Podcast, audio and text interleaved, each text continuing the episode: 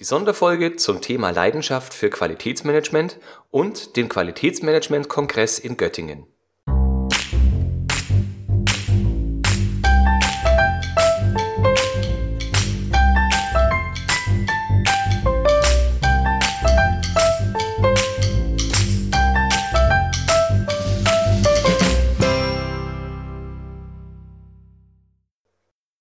Hallo und ganz herzlich willkommen zum Podcast Qualitätsmanagement on Air. In der heutigen Folge hatte ich das Vergnügen, mit Stefanie Gerz sprechen zu dürfen. Frau Gerz ist selbstständige Unternehmensberaterin, Qualitäts- und Umweltbeauftragte und Expertin für integrierte Managementsysteme. Außerdem ist sie fleißige Autorin. Ich persönlich bin auf sie aufmerksam geworden über die Zeitschrift Qualitätsmanager aktuell, die ich begonnen habe vor ungefähr zehn Jahren zu lesen. Frau Gerz ist darüber hinaus noch die Tagungsleiterin des Qualitätsmanagement-Kongresses, der in diesem Jahr im November zum zehnten Mal stattfinden wird. Ich selbst habe bisher noch an keinem dieser Qualitätsmanagement-Kongresse teilgenommen, aber die diesjährige Agenda hat mich so fasziniert, dass ich mich für die Teilnahme angemeldet habe. Der diesjährige Qualitätsmanagement-Kongress wird vom 7. bis zum 8. November in Göttingen stattfinden. Freuen Sie sich jetzt auf mein Interview mit Stefanie Gerz. So, herzlich willkommen, Stefanie Gerz. Ich freue mich sehr auf unser Interview heute. Ja, schönen guten Tag. Frau Gerz, ich habe Sie schon ein bisschen eingeführt im Vorspann, möchte Sie aber bitten, dass Sie sich vielleicht selber kurz vorstellen. Ja, Stefanie Gerz, wie Sie schon richtig gesagt haben, ist mein Name und äh, ich bin 48 Jahre alt und bin ja seit Mitte der 90er Jahre bin ich schon im Qualitätswesen äh, und treibe dort mein Unwesen. Und ja, habe mich seitdem weiterentwickelt bis hin jetzt zur Referentin, Autorin und ähm, Beraterin in Sachen Qualitätsmanagement. Okay, vielen Dank. Ich persönlich kenne Sie gefühlt schon sehr, sehr lange, auch wenn wir uns heute zum ersten Mal hören. Und zwar habe ich schon vor ungefähr zehn Jahren angefangen im Qualitätsmanagement Ihre Zeitschrift Qualitätsmanager aktuell zu lesen, mit großer Begeisterung. Deswegen ja. ist das heute für mich nochmal ein ganz besonderer Moment, Sie dann jetzt auch mal live zu hören. Das ist ja schön. Also ich freue mich immer, wenn, wenn ich die Leserschaft äh, mal vor die Nase bekomme, beziehungsweise ans Telefon bekomme. Dann weiß man auch, wofür man es schreibt und äh, bekommt dann mal ein Feedback. Das ist immer schön. Ja, vielleicht können Sie ein paar Worte dazu erzählen, wie Sie damit angefangen haben. Was waren da so Ihre Beweggründe? Ja, ich bin damals angesprochen worden, man würde einen, einen Fachmann suchen im Bereich Qualitätsmanagement, der auch so ein bisschen schreiben kann und eventuell gerne äh, diesen Newsletter übernehmen möchte. Das war, glaube ich, 2009, wenn ich mich richtig erinnere, 2008, 2009. Und ähm, ja, da ich dieses Format, ähm, ich habe dann zwei, drei Ausgaben praktisch zur Verfügung gestellt bekommen und fand dieses Format sehr ansprechend, weil es ist halt in kurz, knapp, knackiger Form äh, im Grunde genommen das Wesentliche auf den Punkt gebracht, nicht wissenschaftlich dargestellt, sondern wirklich ja in einer einfachen, praktischen, handhabbaren Art und Weise und dieser Schreibstil, der hat mir sehr, sehr gut gefallen. Und da ich mit den Themen im Grunde genommen sehr frei agieren kann, also es kommt häufig vor, dass ich äh, von meinen Projekten nach Hause komme und sage, das ist was, worüber ich mal wieder schreiben müsste und kann dann so sofort die Erlebnisse aus meiner Beratungspraxis im Grunde genommen in diesen Newslettern wieder verarbeiten. Und das ist natürlich spannend. Auf der anderen Seite ähm, reizt mich daran noch ein zweites Thema. Es ist so ein bisschen was für die Selbstdisziplin. Wenn man so viele Jahre Newsletter schreibt, muss man im Grunde genommen ja immer sich wieder mit neuen, mit aktuellen, mit anderen Themen beschäftigen. Und ich glaube, das würde, wenn man keinen Newsletter schreiben würde, das vielleicht nicht so konsequent hinkriegen, äh, wie ich es jetzt vielleicht tue. Okay, ich kann mir vorstellen, dass Sie über das, was Sie schreiben, auch ganz viele Menschen in ihrer täglichen Arbeit beeinflussen, weil Sie also in positiver Weise beeinflussen. Bekommen Sie auch ein oder das ein oder andere Feedback? Ich höre häufiger in meinen Seminaren, dass man mich über diesen Newsletter schon kennt. Ich werde auch das ein oder andere Mal direkt über diesen Newsletter beauftragt. Das heißt also, dass man sagt, äh, Frau Gerz, ich habe da was von Ihnen gelesen, da habe ich Sie im Internet mal gesucht und äh, ich würde Sie doch gerne mal bitten, zu uns zu kommen. Also das kommt schon durchaus vor und ähm, das ist auch relativ am Anfang schon passiert. Ich erinnere mich noch an eine Situation, da hat mich freitags abends äh, der Geschäftsführer eines Lebensmittelproduktionsunternehmens angerufen und gesagt, mit Ihrem Beitrag haben Sie mich beeindruckt, Sie muss ich mal kennenlernen. Und daraus ist ein, ein Großauftrag geworden, der über mehrere Jahre in zwei Ländern gelaufen ist. Das war eigentlich ein sehr schönes Erlebnis. Klingt spannend. Vielleicht ähm, können wir noch einen Schritt zurückgehen. Wie kamen Sie denn überhaupt zum Qualitätswesen? Ja, das war so ein bisschen wie die Jungfrau zum Kinde, kann man sagen. Ich war damals, Mitte der 90er Jahre war das, war ich kaufmännische Leiterin in einem mittelständischen Handwerksunternehmen und wir wurden mehr oder weniger genötigt von den Kommunen, dass wir uns zertifizieren lassen. Weil es hieß dort auf einmal, man will die Qualität nach oben bringen und deswegen würde man bei Ausschreibungen nur noch Unternehmen berücksichtigen, die eine ISO 9001 Zertifizierung haben. Und äh, ja, zur damaligen Zeit hatten wir so eine Ausschreibungsquote von um die 50 Prozent, würde ich mal so schätzen. Und was macht man da? Man nimmt sich eine Beratung ins Haus und legt mal los. Und ich kann auch im Nachhinein nur sagen, es ist grandios schiefgegangen. Also diese Beratung hat unendlich viel Papier erzeugt. Wir haben also zwei riesig dicke Ordner da stehen gehabt. Man hat den Kolleginnen und Kollegen direkt gesagt, das, was da drin steht, das dürft ihr nicht so genau nehmen. Äh, das ist nur für den Auditor. Also man hat direkt den Grundstein für ein totes System gelegt. Und es ging sogar so weit, dass unsere Monteure auf ihren Fahrzeugen Sperrlager hatten, was natürlich dann eher zur Belustigung der Kollegen geführt hat. Oh je. Ja, man muss auch sagen, das Unternehmen ist auch heute nicht mehr zertifiziert, weil die Kommunen zwei Jahre später wieder auf uns zugekommen sind und sie haben gesagt, äh, wir brauchen immer mindestens drei Angebote, aber außer uns hat sich keiner zertifizieren lassen. Und da wusste man dann auch, die ersten sein ist nicht immer die beste Idee. Ja, aber so bin ich letztendlich an das Thema 9001 rangekommen und ich habe mich damals sehr geärgert, dass das so schief gegangen ist, weil ich eigentlich gesagt habe, das, was in der 9001 drinsteht, ist eigentlich nur, ja, für mich betriebswirtschaftliche Logik beim Führen eines Unternehmens. Das Thema hat mich also weiter interessiert und ich habe dann nebenberuflich Betriebswirtschaft und Informatik studiert und bin dann 2000 direkt in die Unternehmensberatung gegangen. Und siehe da, mein erstes Projekt war Qualitätsmanagement. Da musste ich ein Unternehmen äh, praktisch in der Umstellung auf die 2000er Norm unterstützen. Und da war ich wieder mit meiner 9001 vertraut. Und das hat sich auch sehr gut angefühlt und ich fand solche Projekte schon immer sehr, sehr spannend. Und dann habe ich auch gesagt, okay, dann soll es so sein, dann wird das wahrscheinlich der Weg sein, den ich beschreiten werde. Und ich muss sagen, ich bin seit 2003 bin ich selbstständig und äh, das war der beste Weg, den ich je gehen konnte weil ich finde, Qualitätsmanagement ist eines der spannendsten Themen überhaupt, äh, mit denen man sich beschäftigen kann. Okay. Die Hörer meines Podcasts, die interessiert oder die möchte ich vor allem damit ansprechen, dass sie nicht wie ja viele, die ich so in der Branche kenne, nur Anforderungen umsetzen. Sie haben jetzt von ISO 9001 gesprochen, gibt es auch noch ganz viele andere Managementnormen, äh, die die Menschen sehr lange beschäftigen und ich habe manchmal den Eindruck, sie verstecken sich manchmal hinter diesen fachlichen Anforderungen und vergessen so das, was ihre Unternehmen eigentlich an einem Qualitätssystem weiterbringt. Richtig. Und da komme ich jetzt zu meinem persönlichen Lieblingsstichwort und zwar der Leidenschaft, die mich auch persönlich antreibt, um äh, Blog und Podcast zu betreiben. Ja. Äh, was ist denn so Ihre Leidenschaft an der Qualität? Dass, dass, dass Sie sehen, es gibt einen Markt dafür, ist das eine. Äh, aber was reizt Sie denn so genau in der Zusammenarbeit mit Menschen und der Qualität? Also ich denke, der Wandel ähm, ist wirklich sehr augenscheinlich. Also gerade am Anfang, als ich angefangen habe, war es wirklich fast ausschließlich, man möchte ein Zertifikat haben, um so seinen Kunden darstellen zu können, dass man halt äh, eine tolle Qualität hat. Ich glaube, das hat sich in den letzten äh, ja, wenigen Jahren, hat sich das deutlich geändert. Und ich habe da so meine Position gefunden, dass ich im Grunde genommen die Qualitäter ja ausbilde. Ne, das mache ich auch schon seit vielen Jahren. Und hier schon versuche, diesen richtigen Geist mit auf den Weg zu geben, dass das ein hochspannendes Thema ist, dass es kaum ein Thema gibt, wo man so viele Kontakte zu anderen Menschen hat, vom, vom obersten Geschäftsführer, Vorstand bis runter zum ähm, kleinsten Men Mitarbeiter an der Maschine oder die Reinigungskraft. Also quer durch alle Bereiche hat man im Grunde genommen Kontakt zu den Menschen und äh, dadurch auch immer wieder Kontakt zu unterschiedlichsten Problemstellungen, die wir als Qualitäter natürlich Herausforderungen nennen. Und ähm, das ist einfach das, was mich daran total fasziniert. Und wir können so unglaublich viel bewegen. Dadurch, dass wir die, die äh, Nöte, die, die Sorgen der Mitarbeiter äh, und die Ärgernisse der Mitarbeiter, die sie mit ihrer täglichen Arbeit haben, dass wir helfen können, hier Linderung zu verschaffen, Prozesse so zu optimieren, dass die Mitarbeiter ihren Job wieder gut machen können, dass sie vielleicht auch mal aus der Überlastung herauskommen. Da glaube ich, dass wir einfach mit unserem Arbeitsgebiet einen sehr, sehr großen Einfluss auf das gesamte Unternehmen nehmen können. Und da gibt es, denke ich mal, ganz wenige Jobs, die das können.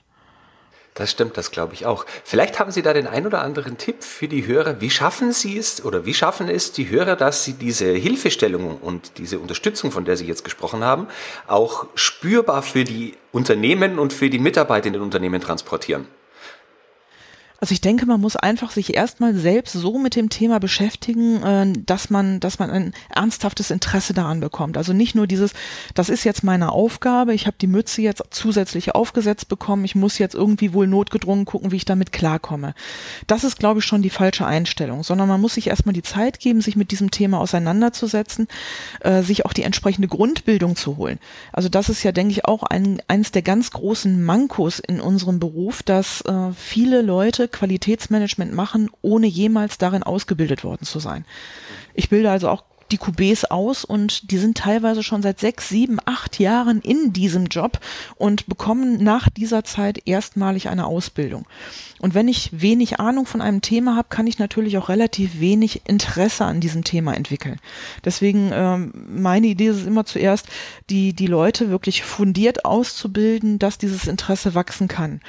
Ja, und dann mal zu schauen, wo kann ich im Unternehmen schon etwas bewirken mit relativ kleinen Sachen, wo kann ich schon eine Verbesserung bewirken, damit man dadurch natürlich dann motiviert wird und den Kolleginnen und Kollegen auch zeigen kann, ähm, das bewirkt es, also das, das können wir damit schaffen. Und ich glaube, das motiviert einen selbst ungemein, äh, aber auch die Kolleginnen und Kollegen, dass sie halt den Qualitäter nicht als das lästige Übel im Unternehmen sehen, wie er doch manchmal im Unternehmen leider noch gesehen wird. Mhm.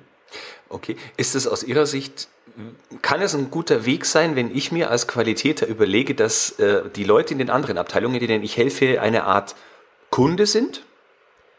Durchaus, durchaus. Wobei, auch da habe ich schon mal ein Erlebnis gehabt, als ich gesagt habe, äh, wir müssen mal schauen, dass wir hier für deinen Kollegen, das ist in dem Moment dein interner Kunde, dass wir für den das und das tun. Da ist der Mitarbeiter fast ausgerastet, weil er sagte, Kunde, jetzt soll ich dem noch Krönchen aufsetzen, der geht mir sowieso auf die Nerven. Also äh, man erlebt da schon witzige Sachen, wenn man dieses interne Kundenprinzip ins Spiel bringt. Also Mitarbeiter mögen manchmal ihre Kollegen nicht als Kunden sehen. Also ich definiere es lieber als wir optimieren die Schnittstellen, damit der ganze Prozess im Grunde genommen fließt und keiner zusätzliche Arbeit mit diesem Prozess hat. Damit habe ich ehrlich gesagt bessere Erfahrungen gesammelt als mit diesem internen Kundenlieferantenprinzip. Okay, ich verstehe sehr gut, was Sie meinen. Meine Wahrnehmung ist dennoch, dass manchmal es darunter leidet oder dass, dass die Qualitäter es nicht schaffen, Werbung für ihre eigene Sache zu machen. Das ist richtig. Und dass man eben nicht feststellt äh, oder dass man nach außen nicht transparent machen kann, wo liegt denn jetzt der Mehrwert, dass der Geschäftsführer das vielleicht noch erkennt, aber viele andere Leute nicht mehr erkennen. Was nützt mir denn die Dokumentation, die wir aufbauen? Ähm, mhm. Stichwort Mehrwert statt Mehrarbeit. Ja. Dass da einfach wenig rüberkommt zu spüren bei den anderen Abteilungen. Das finde ich schade. Ja, ich denke, äh, ein Qualitäter muss einfach auch internes Marketing für seine eigene Sache betreiben. Das gehört auf jeden Fall dazu. Also kleine Brötchen backen ist zwar ganz nett, ist vielleicht auch eine tolle Eigenschaft, aber damit äh, kommen wir, glaube ich, mit unserer, mit unserer Sache nicht so voran, wie wir das gerne hätten. Manchmal ist es auch für Geschäftsführer ganz schwer nachvollziehbar. Ich habe einen Teilnehmer mal gehabt, der hat mich gefragt, äh, Frau Gerz, mein Chef ist gestern zu mir gekommen, ich soll doch mal bitte darlegen, wie ich in Euros bemessen, was ich letztendlich leiste. Können Sie mir mal bitte einen Tipp geben, was ich meinem Chef da sagen kann? Und da konnte ich dann im Grunde genommen nur fragen, wie sieht es denn bei Ihnen mit Kostenrechnungen aus? Wie weit haben Sie denn Qualitätskosten schon aufgeschlüsselt? Wie weit können Sie Ihre Maßnahmen, äh, Ihre Feststellungen, Audits und so weiter schon ähm, damit verknüpfen?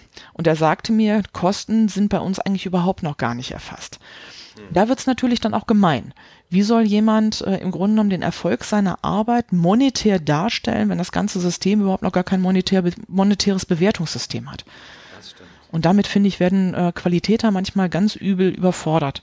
Und ich habe in letzter Zeit wieder häufiger die Diskussion, gerade jetzt, wo der Qualitätsbeauftragte, also der, ähm, der Beauftragte der obersten Leitung ja in der Norm nicht mehr gefordert ist, dass Geschäftsführer das doch häufiger hinterfragen, ob diese Position noch notwendig ist. Und das finde ich ein ganz, ganz großes Übel, weil wer will, wer will diese Tätigkeit denn tun? Will das wirklich die Geschäftsleitung machen? Dann wage ich mal zu behaupten, dass dann das, ähm, naja, für den Zertifizierungsauditor reanimierte System vorprogrammiert ist. Ne? Und ähm, wenn ich schon die Geschäftsleitung nicht überzeugen kann, dass ich etwas Gutes tue und die Geschäftsleitung nicht von sich aus schon den Leuten mit auf den Weg gibt, dass man einen tollen Job macht und dass das wichtig für die Existenz des Unternehmens ist, für die Wettbewerbsfähigkeit, wie will ich dann äh, im Grunde genommen meinen Kollegen gegenübertreten?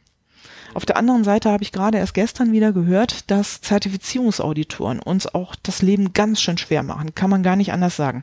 Dass also wir aufzeigen, wo überall etwas zu tun ist und dann wandert der Zertifizierungsauditor durchs Unternehmen und deklariert, dass alles super toll ist und dass man eigentlich ein super schönes System hat und gar keine, gar keine Aufgaben mehr zu tun hat dann ist man natürlich als interner Qualitäter oder auch wir als Berater werden dadurch demontiert, ganz klar. Weil die Mitarbeiter sagen, was willst du denn noch? Wir haben doch jetzt den Zettel an der Wand, wir haben es schriftlich von außen bekommen, dass wir ein Top-System haben und du kommst jetzt wieder an und willst hier, dass wir alle möglichen Sachen verändern. Wofür sollen wir das tun?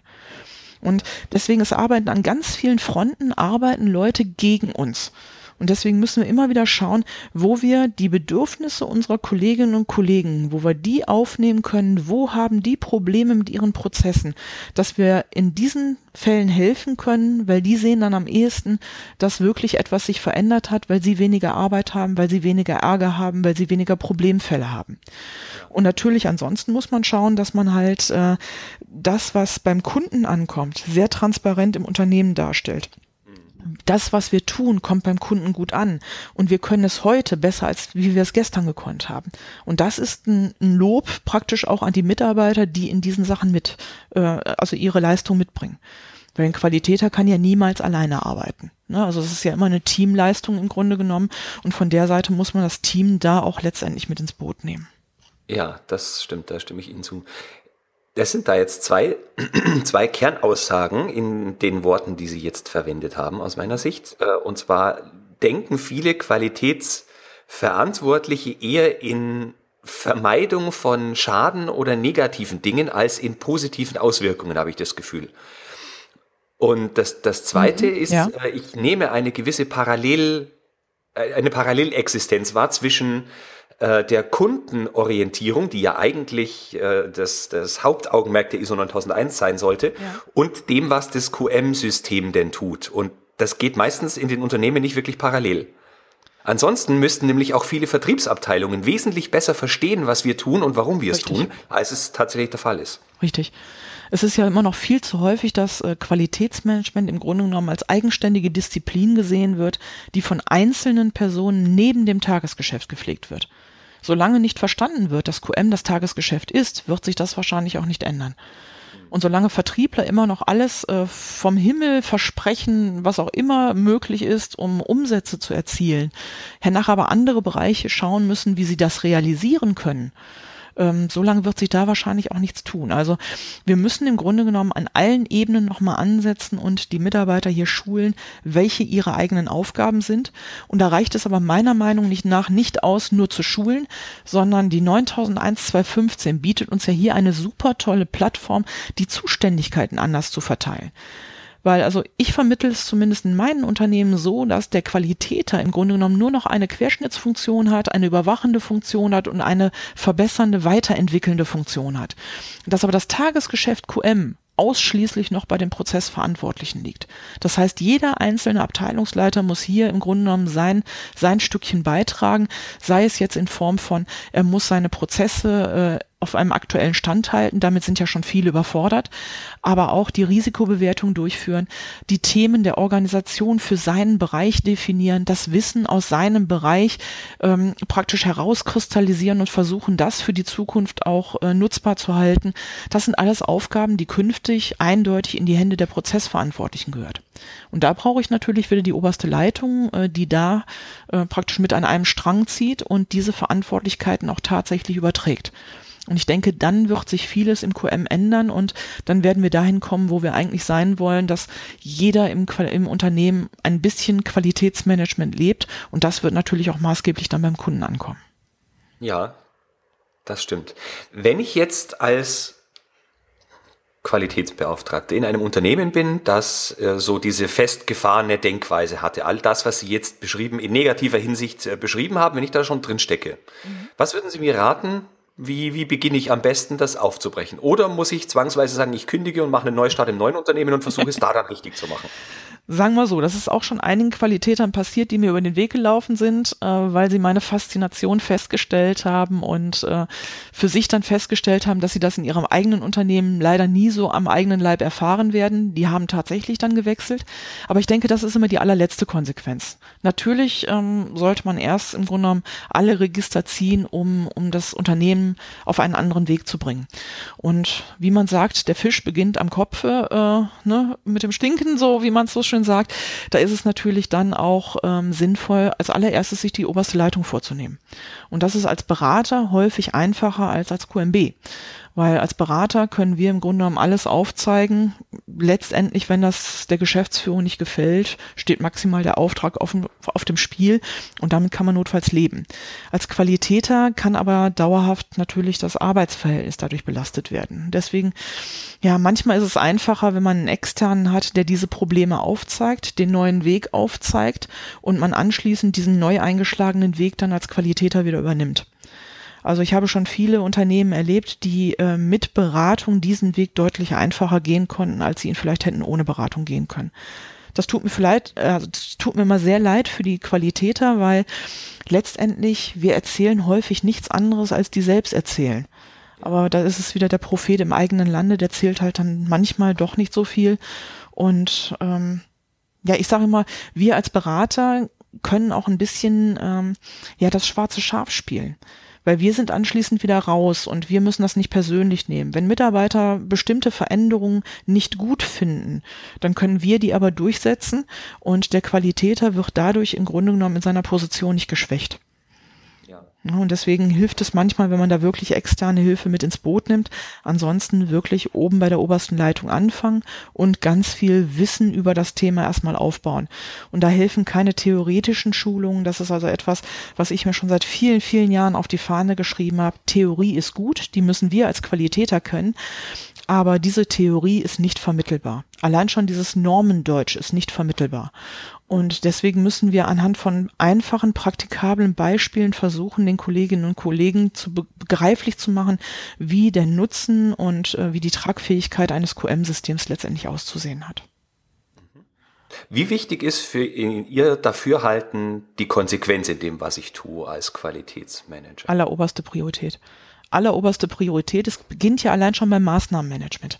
Wenn wir zum Beispiel in einem Audit bestimmte Sachverhalte festgestellt haben, die nicht in Ordnung sind. Wenn ich da nicht am Ball bleibe und diese Sachen konsequent einfordere, Termine setze, die Termine schaue, inwiefern die realistisch sind und ähm, dann auch zu diesem Termin wieder auf der Matte stehe und mir die Ergebnisse anschauen möchte, dann kommt ähm, im Grunde genommen dieses ganze laissez-faire praktisch ähm, in, in Gang, wo es dann heißt, ach, das nächste Audit steht an, zwölf Monate sind schon wieder rum, oh, da muss ich mir ja doch mal anschauen, was ich für Maßnahmen vom letzten Mal noch offen habe. Ja. Also diese Konsequenz und dieses, wenn ich etwas entscheide, dann muss es auch durchgezogen werden und dann auch schnellstmöglich durchgezogen werden oder in einem vernünftigen Rahmen, damit die Mitarbeiter nicht über Gebühr belastet werden, aber auf der anderen Seite auch das Ergebnis dann für alle sichtbar wird. Ich denke, wenn man da konsequent ist, dann spürt das auch die jeweilige Person mir gegenüber in den anderen Abteilungen äh, und ist vielleicht eher dazu geneigt, proaktiv zu handeln und zu denken. Genau, ganz genau. Weil sie schon vermeiden möchte, dass ich wieder nerve und äh, treten muss und nachfragen muss, wie sieht's denn jetzt aus? Können wir endlich mal? Ja, ich glaube, das ist eine Sache, da kann sich wohl fast kein Unternehmen frei davon sprechen, dass äh, die Umsetzung von Maßnahmen hier und da mal hapert. Es liegt leider auch häufig schon an den Führungskräften. Also in meiner gesamten Beraterlaufbahn muss ich feststellen, ich bin sehr, sehr häufig mit Führungskräften konfrontiert worden, die leider keine Führungskräfte sind die also mich gefragt haben, was sie denn tun können, wenn Mitarbeiter ihre Maßnahmen jetzt nicht erledigen, was sie tun können, wenn Mitarbeiter ihre persönliche Schutzausrüstung nicht tragen, obwohl sie sie dazu aufgefordert haben. Also wenn eine Führungskraft mich so etwas schon fragt, dann muss ich diese Führungskraft in Frage stellen und muss mir da die Frage stellen, wie kann ich diese Führungskraft so stärken, dass sie zukünftig ihre Aufgabe wahrnehmen kann. Ne, und dann beginnt es nämlich da schon. Und als Qualitäter können wir ja im Grunde genommen niemandem Weisungen erteilen, weil wir in der Regel ja nur beratende Funktion haben. Wir sind also auf starke und konsequente Führungskräfte angewiesen. Und das ist nicht nur die alleroberste Führungskraft, sondern das sind natürlich auch die Abteilungsleiter, die hier mitziehen müssen. Ja. Hm. Das ist richtig. Ich habe äh, festgestellt, dass in vielen Unternehmen die Führungskräfte, wie Sie sagen, ihre Führungsrolle nicht wirklich wahrnehmen, sondern sich selber als die beste Fachkraft in der eigenen Abteilung sehen und dadurch auch das Tagesgeschäft über Gebühr ähm, in den Vordergrund stellen und genau. dadurch eben ihre Führungsaufgaben vernachlässigen. Ganz genau. Vielleicht auch, weil sie nicht wissen, was sie eigentlich tun müssten und ja. sich dann mit ihrer, ja, wie soll man sagen, dieser Geschäftigkeit im Tagesgeschäft dahinter verstecken und sagen, ja, heute habe ich so viel erreicht, war so lange in Besprechungen und so tätig. Ja, genau. ja, aber leider die Konsequenz und die Führung, die leidet darunter. Es ist doch häufig, äh, häufig wirklich die Kalkulation ist schon eine andere, dass man also dieses äh, aktive im operativen Geschäft mitarbeiten bei einer Führungskraft schon in der Kalkulation mit drin hat, dass also die oberste Leitung das erwartet und äh, die personellen Ressourcen so ausgerichtet sind. Und dann muss man natürlich sagen, dann kann auch das Führen einer Abteilung nicht vernünftig funktionieren, weil um eine Abteilung zu führen, muss ich halt auch für meine Führungstätigkeiten entsprechende Ressourcen zur Verfügung haben, also entsprechende Zeitfenster haben.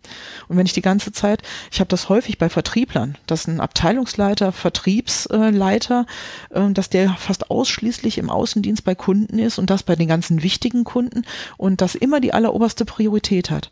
Und der für seine Mitarbeiter, für die äh, Prozesse in seinem, in seinem Bereich, für die Kennzahlen in seinem Bereich überhaupt nicht empfänglich ist. Also da muss ich sagen, eine solche Person ist dann keine Führungskraft. Eine solche Person ist sicherlich ähm, ein, ein Potenzial fürs Unternehmen und äh, ein Leistungsträger des Unternehmens, aber es ist keine Führungskraft.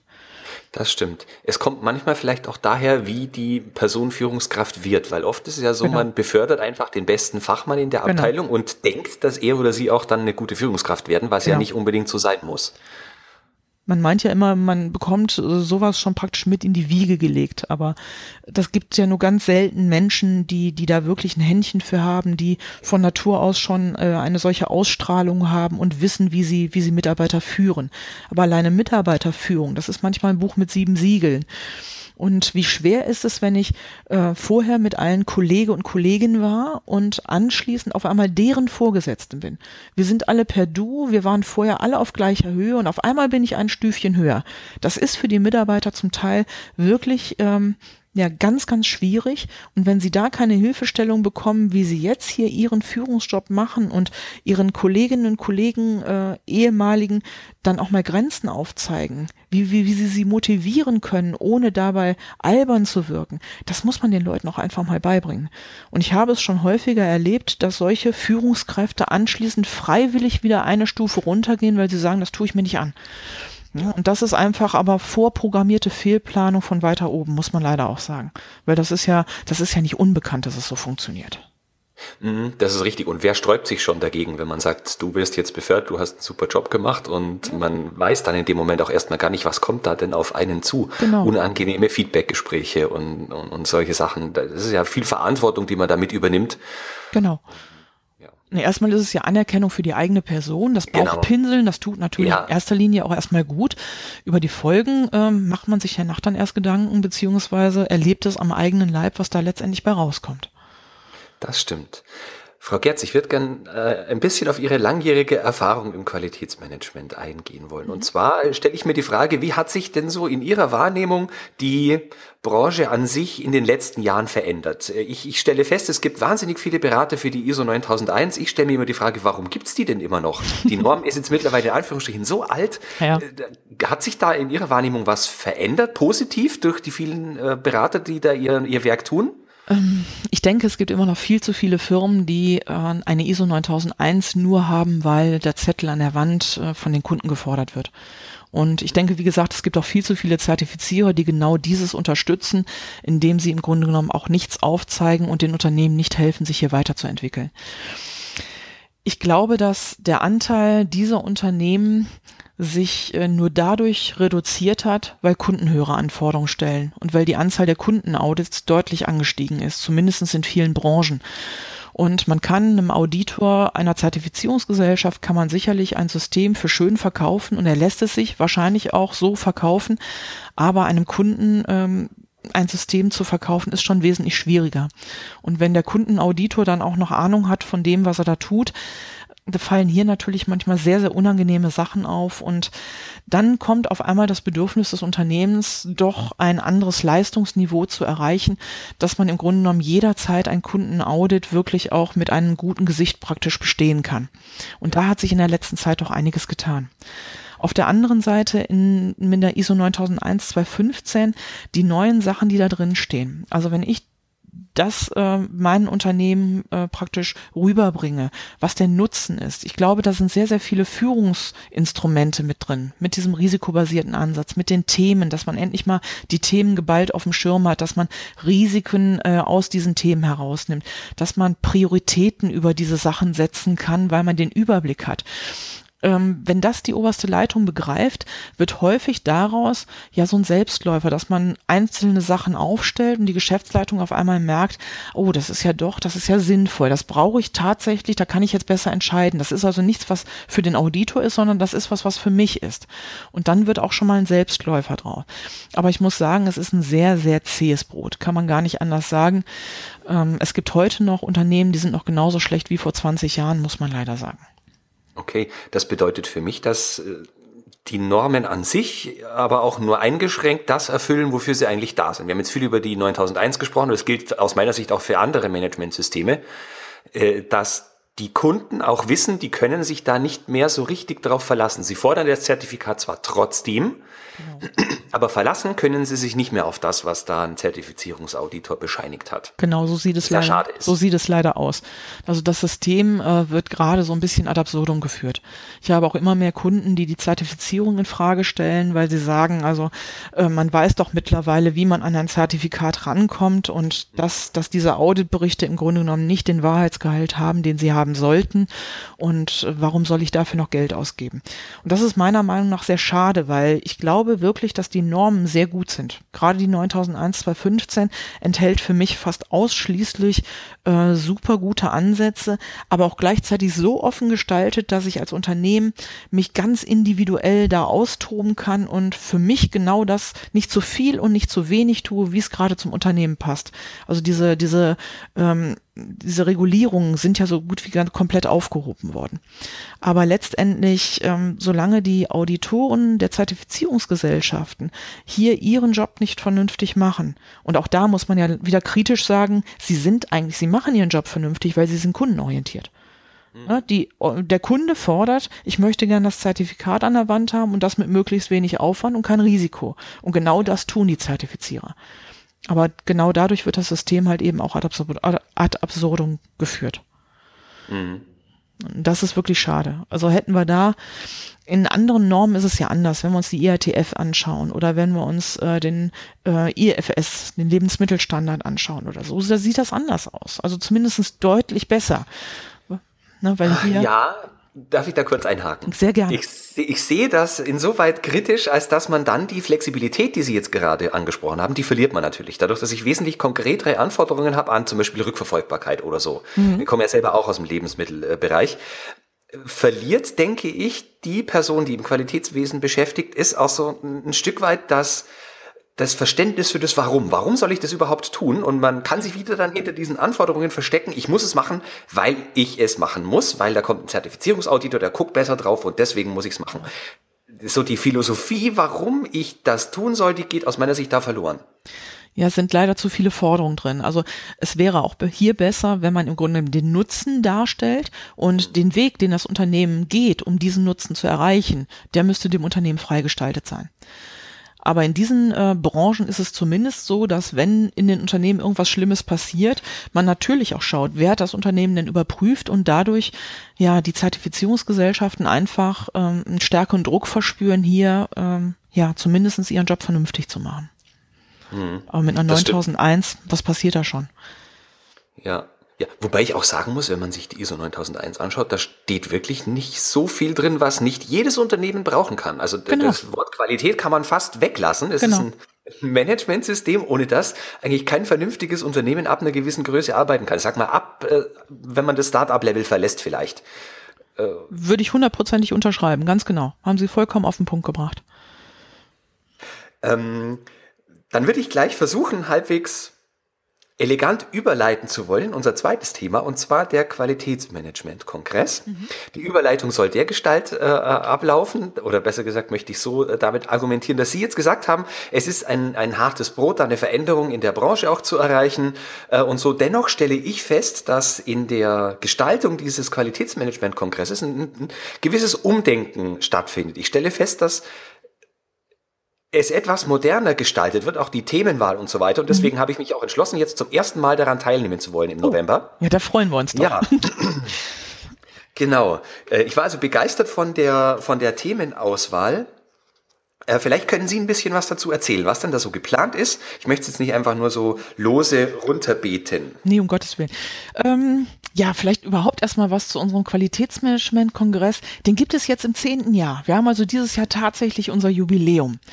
Und er ist entstanden aus dem Gedanken, dass Qualitäter ganz häufig Einzelkämpfer in den Unternehmen sind und man diesen Qualitätern doch einfach auch eine Möglichkeit geben sollte, sich auszutauschen, sich neue Anregungen zu holen weil wenn man immer nur für sich allein die Norm interpretiert, wird man im Unternehmen zu einem gewissen Zeitpunkt nichts mehr erreichen können.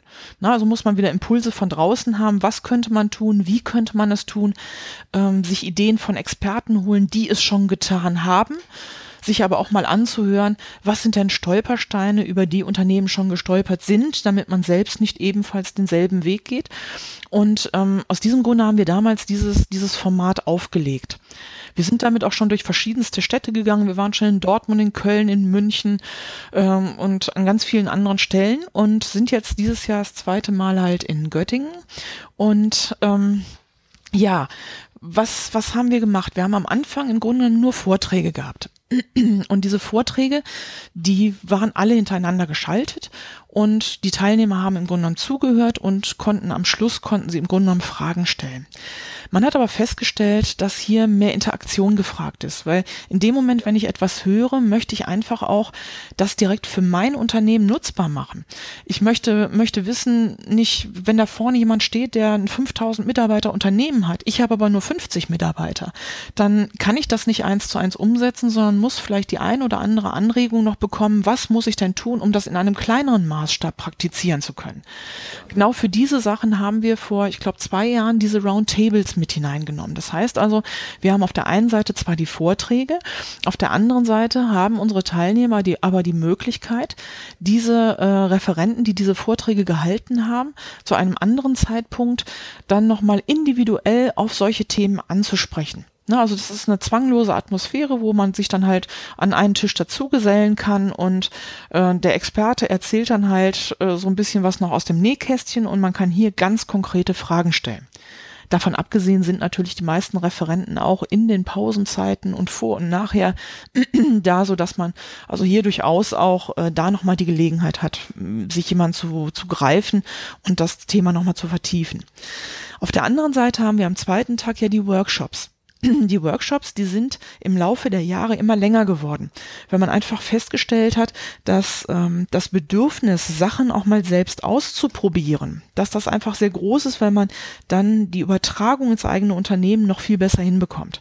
Ich habe das letztes Jahr selbst am eigenen Leib erlebt. Ich leite ja die Fachtagung jetzt auch im zehnten Jahr und ich habe letztes Jahr die Gelegenheit genutzt und an einem Workshop auch selbst teilgenommen zum Thema Lean Administration und ähm, wir haben da so eine Kartonfall-Schachtelaktion gemacht, die war herzallerliebst, muss ich ehrlich sagen.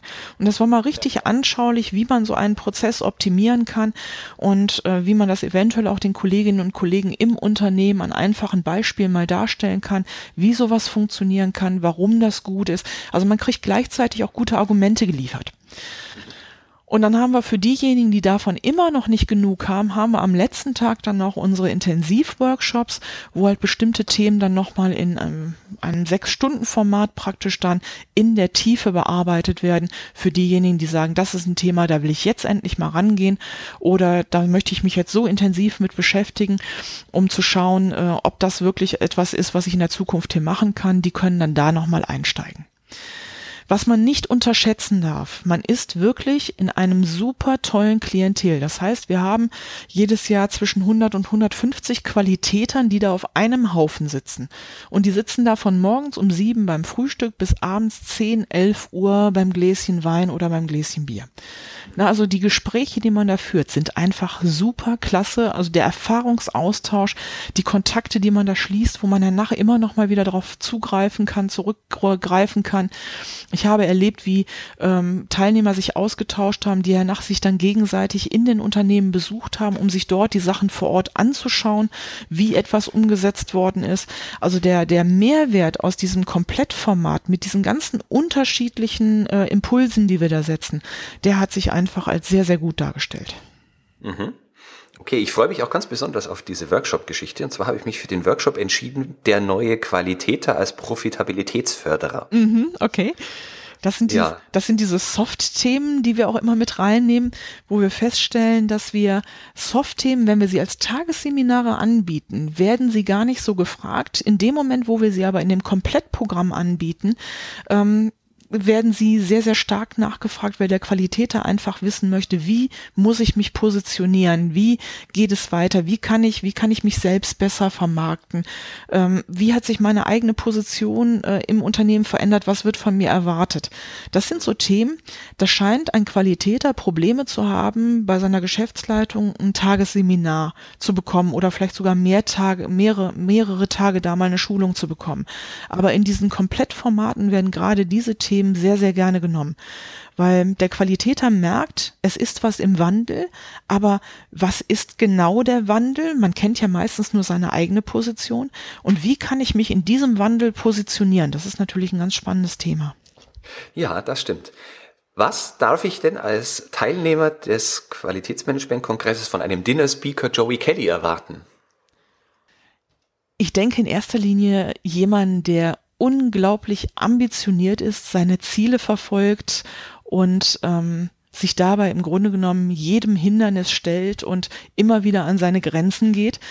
Das heißt, auch wir Qualitäter wissen ja im Grunde genommen nie genau, in welche Richtung es gehen wird, welche Stolpersteine uns in den Weg gelegt werden.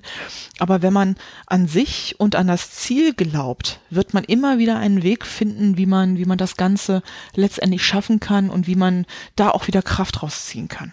Und ich glaube, da ist er ja wirklich jemand, der über seine ganzen äh, sportlichen Erfolge, die er bisher gebracht hat, ne, er war ja ursprünglich mal eine Sänger, darf man ja nicht vergessen, und ähm, glänzt aber mittlerweile viel mehr über seine sportlichen Erfolge. Das ist ja schon sehr, sehr außergewöhnliche, eine sehr außergewöhnliche Persönlichkeit. Das stimmt.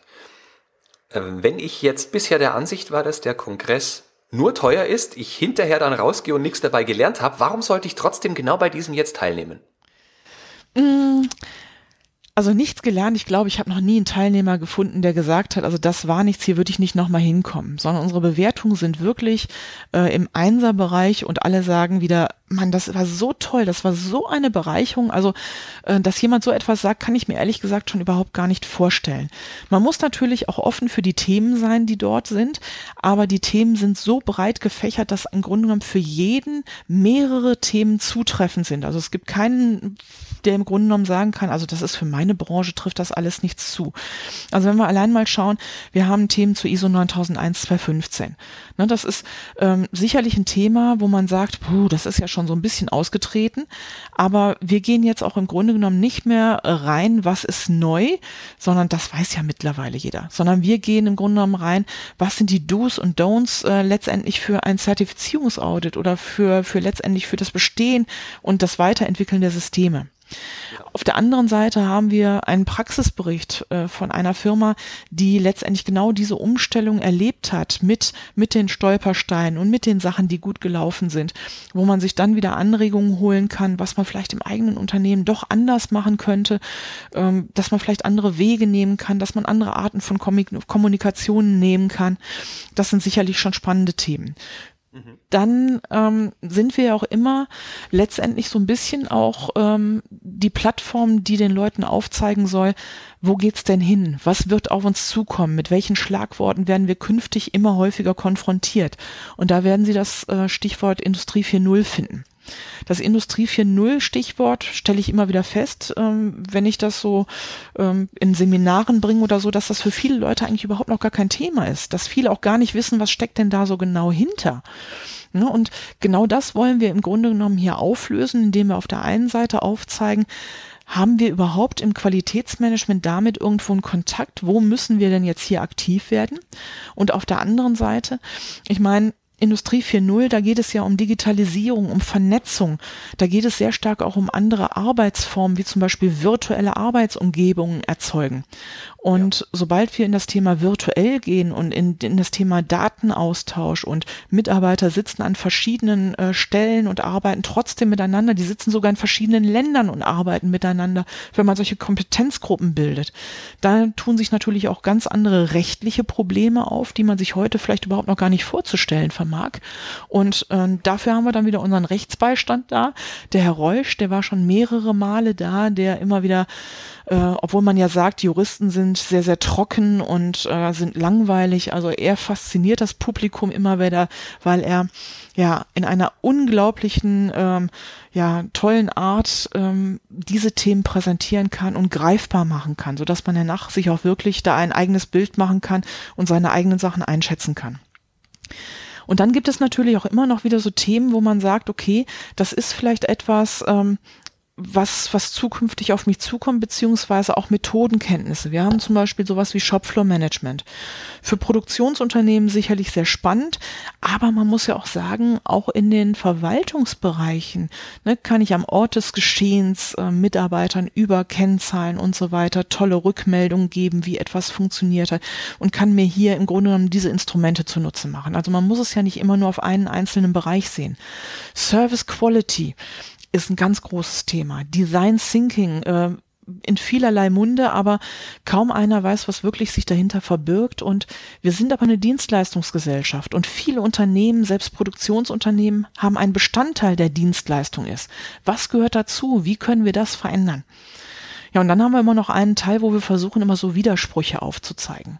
Wie ist es zum Beispiel, wie kann ein Unternehmen innovativ sein? Wie kann ein Unternehmen agil sein, wenn es auf der anderen Seite doch über Normen und über äh, QM-Dokumentation und so weiter sich selbst reglementiert hat, sich selbst festgeschrieben hat?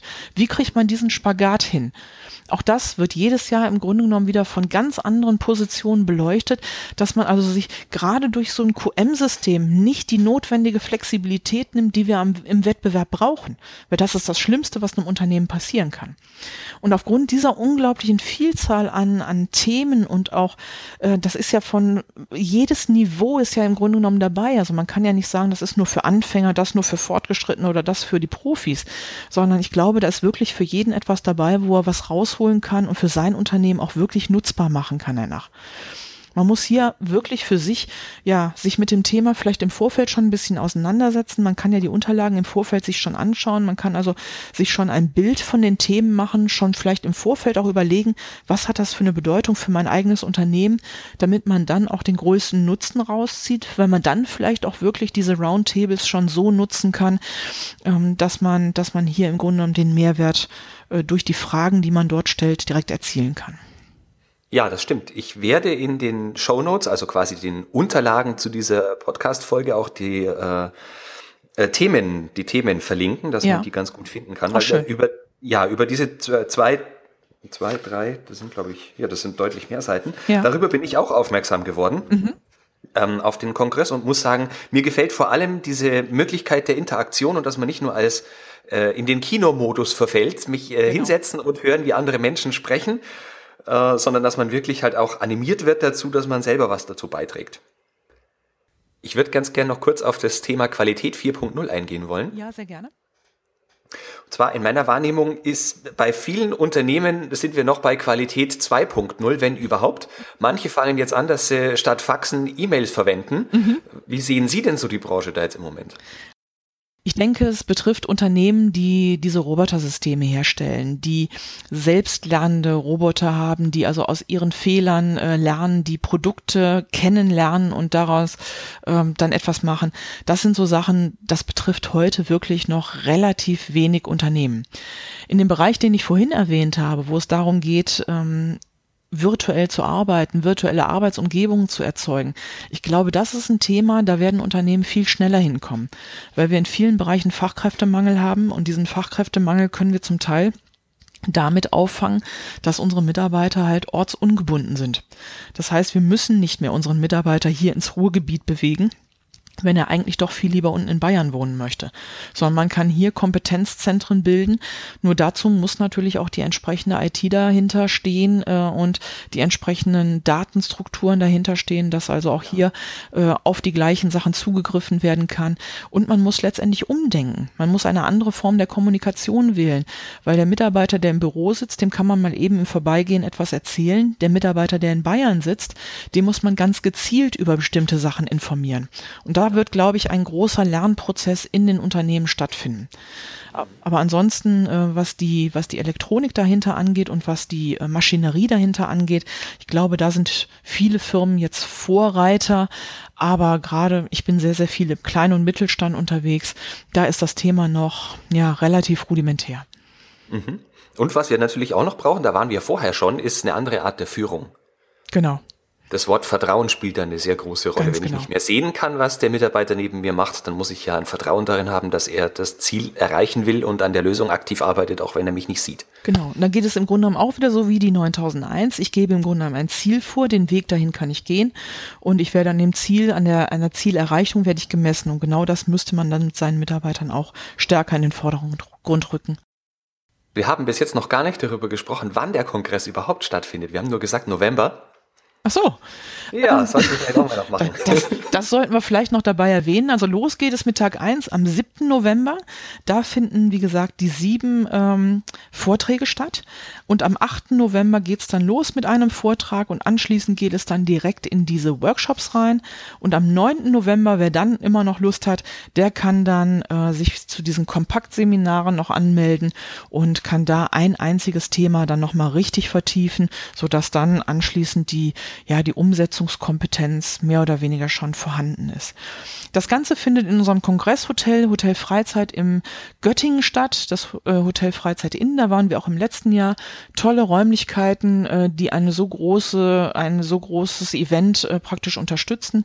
Wir haben auch wieder viele Schausteller, also Aussteller dabei, die halt zum Beispiel Software haben, die man sich in den Pausen mal anschauen kann, die unsere Arbeit als Qualitäter mittlerweile doch toll unterstützen kann. Und von der Seite gibt's auch für die Teilnehmer in den Pausen immer etwas zu sehen, immer etwas zu erzählen. Es wird sicherlich wieder eine super tolle Veranstaltung werden. Sie werden die Tagung ja auch ähm, eröffnen, äh, um 9 Uhr schon, wie ich das hier sehe, Tag 1. Da geht's am ersten Tag um 9 Uhr geht's los. Das heißt, ab 8 Uhr steht normalerweise schon Kaffee und alles bereit, dass man sich also trifft und äh, im Grunde genommen dann zusammenkommt. Das alles ja in einem sehr gemütlichen Rahmen. Und um 9 Uhr geht's dann los. Da werde ich mit dem Herrn Panne, das ist äh, der Produktmanager von der WK, der dieses Projekt seit Jahren betreut. Mit dem gemeinsam werde ich dann den Kongress offiziell eröffnen. Ja, und Viertel nach neun geht es dann im Grunde genommen schon direkt mit unserer Keynote Qualität 4.0 geht es dann direkt schon weiter. Okay. Das hört sich sehr spannend an. Äh, Frau Gerz, wenn man jetzt, wir haben nicht viel über die ISO 9001 gesprochen, aber wenn man jetzt den Eindruck hat, äh, man braucht Unterstützung und würde gerne auf Sie zukommen, wo findet man Sie am besten? Entweder über meine Internetseite www.stephanie-gerz.de oder ansonsten habe ich festgestellt, wenn man Stephanie Gerz im Internet eingibt, da kommen schon ganz, ganz viele Treffer, weil ich ja sehr, sehr viel schon publiziert habe über WK, über Symposion, über äh, den GWI, den QM aktuell und dadurch äh, findet man auf ganz, ganz vielen Seiten findet man Hinweise zu mir oder ansonsten äh, direkt eine E-Mail an info@stephanie-gerz.de. Da würde ich mich natürlich immer über Kontakte freuen. Okay, sehr schön. Und Gerz natürlich mit TZ. Ich werde das Genau. aber auch alles in den Shownotes verlinken, sodass man jetzt nicht hat mitschreiben müssen. Super, das ist nett von Ihnen.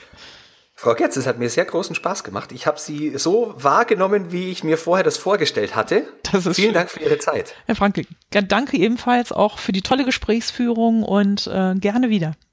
Ja, ich freue mich darauf, dass ich Sie persönlich kennenlernen darf im November. Ja, ich freue mich auch.